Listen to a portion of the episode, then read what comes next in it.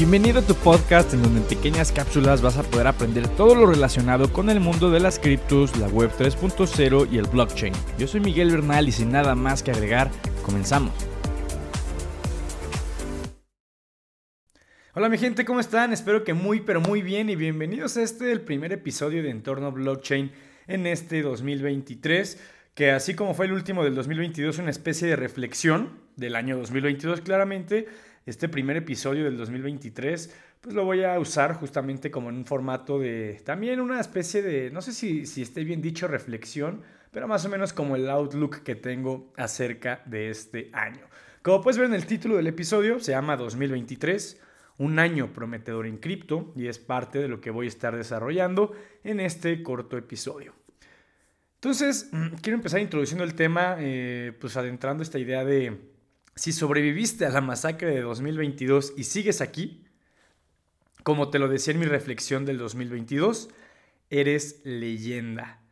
Fue una completa masacre, hablando de los precios, ¿no? Estamos hablando que en 2022 Bitcoin cayó un 64%, Ether cayó un 67%, Sol, el token de Solana, que en 2021 fue de los mejores tokens del mercado, pues bueno, en 2022 cayó 94%, se comió prácticamente todo el rendimiento que generó en 2021, que en su momento lo posicionó como una de las criptos top 10 y de las más interesantes a darle seguimiento, de las que mayor comunidad tenía, eh, la que estaba mejor posicionada para desplazar a Ethereum en el ecosistema de NFTs, muchas cosas que prometía Solana y que esta segunda mitad del 2022 pues cada vez se complica un poco más ese potencial que muchos le asignaban en muchas variables y me incluyo, ¿eh? me incluyo. Yo también a Solana le veía muchas cosas buenas, pero bueno, cada vez se ve más complicado que realmente sea el Ethereum killer que, que muchos dijeron en su momento. Masacre en precios, hablando del 2022, pero no en adopción, no en casos de uso, no en crecimiento tecnológico y demás. Eso es algo que hay que estar entendiendo y que yo siempre te he estado recomendando. No te fijes solo en el precio de los tokens, por favor, tienes que entender un poco más allá de esto. Digo, es parte de mi objetivo con el contenido que te comparto en mis redes sociales, en mi podcast, en los diferentes canales que puedas llegar a ver de mi parte. Además, es bueno, o sea, eso que haya sucedido la masacre del 2022 es bueno muy bueno, diría yo, pensando a largo plazo que el mercado se esté limpiando, porque la realidad es que se está limpiando, tú lo quieres ver, eh, lo quieres aceptar o no, se está limpiando. Estamos hablando que cerca de 118 mil tokens scams fueron creados entre enero y noviembre del 2022. O sea, 350 tokens nuevos por día. Tokens basura, ¿eh? porque falta agregarle tokens que pues sí tienen cierta utilidad. Este tipo de mercados sangrientos, ¿no? que ya te lo dije, Bitcoin menos 64%, Sol menos 90 y tantos, pues este tipo de mercados sangrientos lo primero que hace es depurar esa basura. ¿no? Entonces eso es algo bueno pensando en el inversionista retail promedio que no hace su propia investigación, que no analiza y que le mete lana a cualquier cosa que vaya en redes sociales. pues bueno, que se limpie esa basura es bueno para los que no estamos aquí por la especulación, y estamos aquí sino porque confiamos en los casos de uso que todo esto tiene y que sobre todo podría llegar a tener. Ya que esto sigue siendo a día de hoy en su mayoría potencial. Hay que entender que cripto a día de hoy sigue siendo más narrativa que algo meramente tangible y entre antes lo entendamos y lo aceptemos mejor. Razones hay muchas para entender por qué se crearon tantos tokens basura. Número uno, ya te lo he dicho, es muy fácil crearlos. Estamos hablando que tú puedes crear y desplegar un token en la blockchain con pocas líneas de código. O ya puedes hacerlo incluso aunque no sepas programar. Ya lo puedes hacer desde programas o aplicaciones como CoinTool, por darte un ejemplo. Y hay otras más. Por favor, no, uses estas aplicaciones para pues, crear algo sin sentido. No estás aquí aprendiendo eh, para acabar haciendo eh, lo contrario, ¿no? Por favor. Número dos, había mucha liquidez en la economía y eso facilita pues que la lana se dirija a cosas sin sentido, sin utilidad, sin casos de uso real, proyectos basura. No solo en cripto, aplican acciones igual con las SPACs y demás. Entonces, bueno, toda esta liquidez en la economía pues incentivó a la especulación y generó mucha riqueza falsa, todo apoyado con tasas de interés bajas y la oferta monetaria tan alta, o sea, tanto dinero que había ahí circulando en la economía a raíz de los estímulos del COVID-19 en 2020. Número 3, desconocimiento. Estamos hablando que la gran mayoría de la población pues sigue sin entender qué es cripto, qué son los tokens, la blockchain y demás. Y si no entienden las bases, pues obviamente no van a entender que muchos tokens son basura y pues esa misma gente va y compra cualquier cosa que ve en redes sociales, que le hypearon, que el primo en la cena de Navidad le platicó. Muchos novatos así han perdido y seguirán perdiendo dinero, entonces son cosas que hay que estar enfrentando, el tema del desconocimiento, por eso yo tanto en mis redes sociales, en mi podcast, en Bullground, tratamos pues sí, justamente de, educar a la gente de muchos temas, de muchas maneras. Y cuarta razón, pues por FOMO, ¿no? O sea, al final de cuentas, pues con la viralidad que tienen ciertas redes sociales, pues tú ves que un token está subiendo, ¿no? Porque alguien lo está publicando ahí en redes sociales. ¿Tú qué haces? Pues piensas que te vas a hacer millonario, vas y lo compras. Pero bueno, tú ya estás comprando caro, alto. Eres la liquidez de los que sí entraron a tiempo. O sea, ellos pueden salirse porque tú apenas estás comprando cuando los demás ya están vendiendo. Por lo que de igual forma pierdes dinero y mucho. Pero bueno, dejándonos de enfocar en los precios, ¿por qué 2023 es un año prometedor? Voy a desarrollar un poco esta idea, que es la idea central del episodio de hoy. no hablo de precios, porque déjame decirte, mi estimada y estimado, que hablando de precios, yo creo que 2023 puede seguir siendo un año rojo. Personalmente hablando, no creo que sea igual o más rojo que el 22, pero eso no quiere decir que no crea que sí puede ser rojo. Los aumentos en la tasa de interés van a seguir por ahora. Es probable que se consolide la recesión de la que se lleva hablando por meses. Razones hay muchas para creer que los precios de activos financieros pueden seguir teniendo un año un poco complicado, aunque Vuelvo a lo mismo, yo creo que no va a ser igual de complicado que el 22, pero no le hagas caso a mi, a mi outlook, no le hagas caso a, mi, a lo que yo espero, porque sin duda alguna la gente que se dedica a hacer pronósticos, lo único que tienen seguro es que no se va a cumplir su pronóstico, no sé si me explico, ¿no? Entonces, nada más enfócate en entender siempre la idea general, ten un plan de acción y un plan de contingencia por si las cosas se complican y ya vas viendo cómo se va desarrollando la situación a nivel mundial, que es algo completamente eh, impredecible y ya en función de eso te vas adaptando a las circunstancias. Entonces, bueno, en términos generales, pues sí puede seguir siendo un año rojo, pero recuerda, si eres inteligente, ya entiendes que a pesar de que sigan cayendo los precios, ya en estos niveles ya hay muchos activos que están en niveles atractivos para empezar a acumular.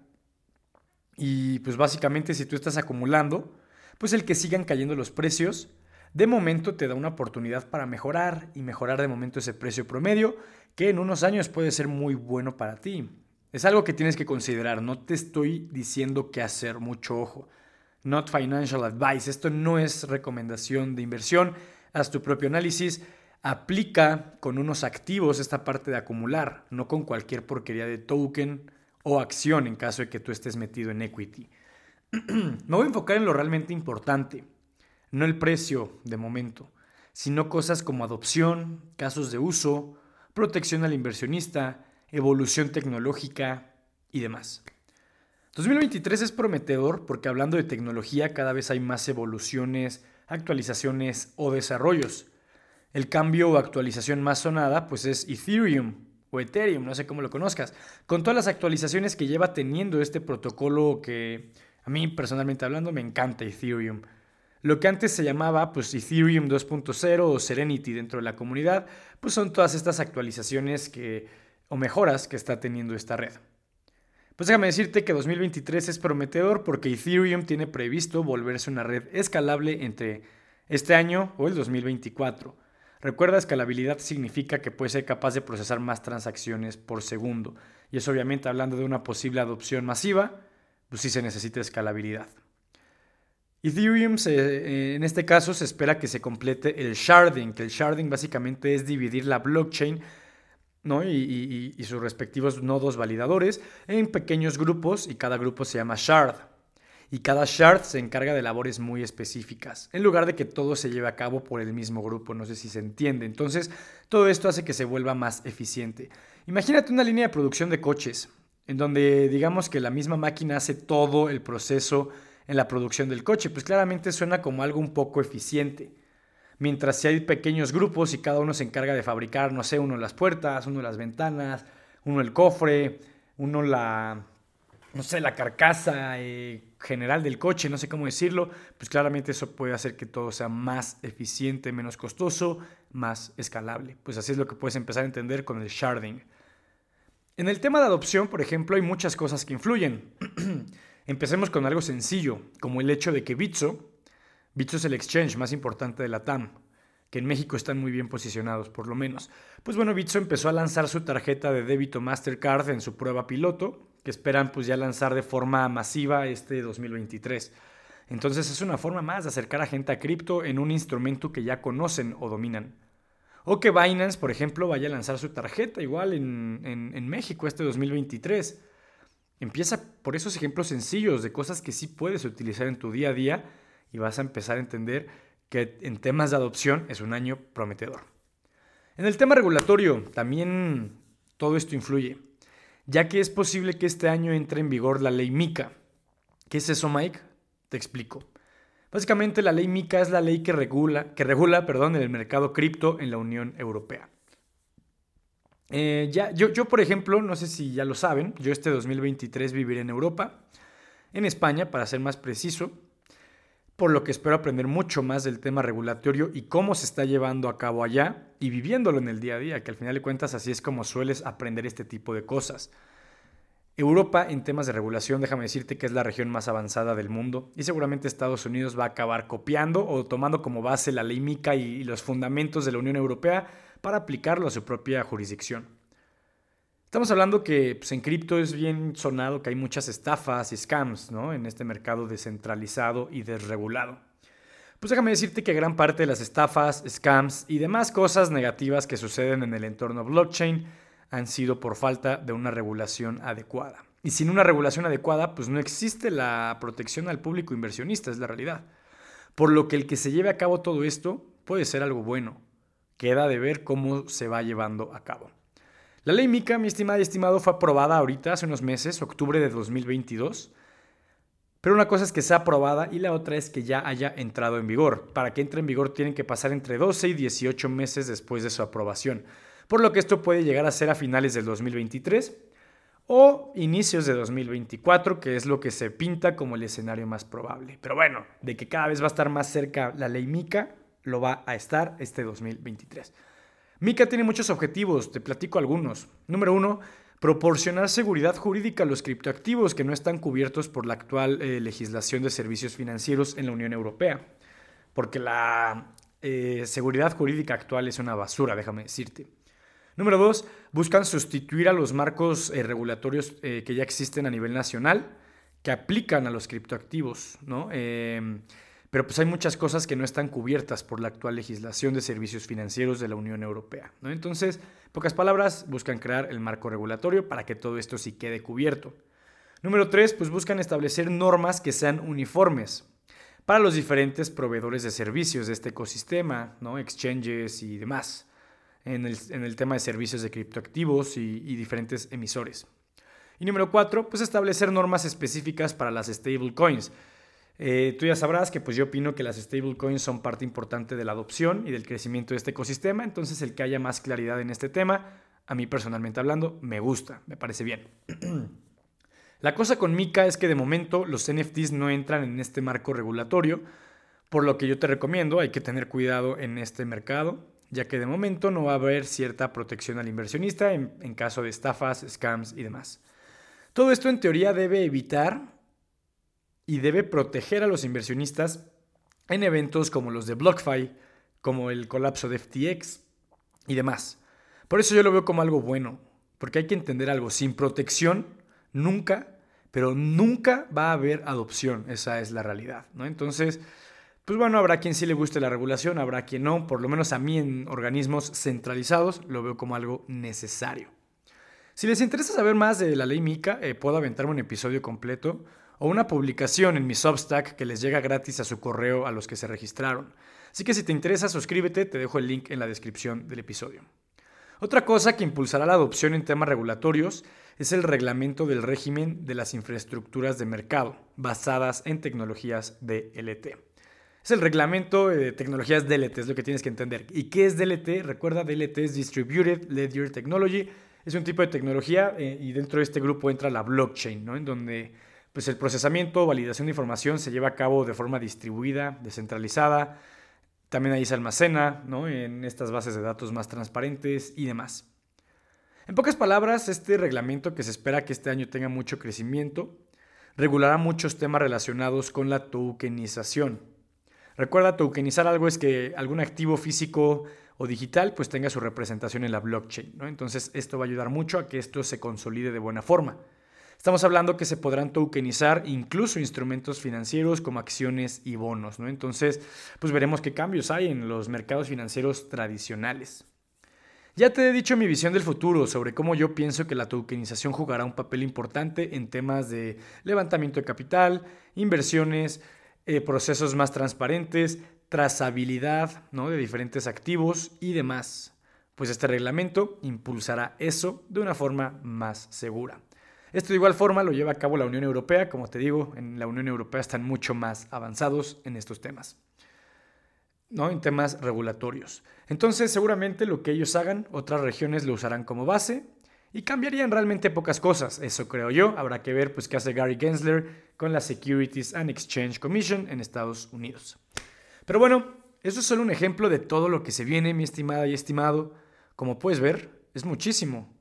Y yo lo único que te recomiendo es seguirte manteniendo informado. Fuentes confiables, por favor, que tu fuente confiable no sea lo que dice JP Morgan, que no sea lo que dice Gary Gensler nada más. Escucha diferentes puntos de vista. Porque a pesar de que este año los precios puedan seguirse lastimando, por lo menos es probable, no sé qué vaya a pasar, de forma estructural cripto y toda la tecnología que representa está evolucionando a pasos agigantados y demasiado sólidos. Cripto llegó para quedarse, no se va a ningún lado y entre antes lo entiendas mejor. Pero esto no te va a quedar claro hasta que pues, te pongas a estudiar y realmente entiendas todas las bases de esta revolución en muchos aspectos porque es justo eso, una revolución. Espero te haya gustado este primer episodio del año. Cualquier cosa ya sabes que me puedes contactar en mis redes sociales, te las dejo ahí en la descripción del episodio. Suscríbete al Substack. Eh, vamos a estar en contacto de muchas formas este año y voy a estar tratándote de compartir el mayor contenido de valor. Abrazo, cuídate mucho y a darle este 2023 que se viene con todo. Cuídate mucho y nos escuchamos en el siguiente episodio.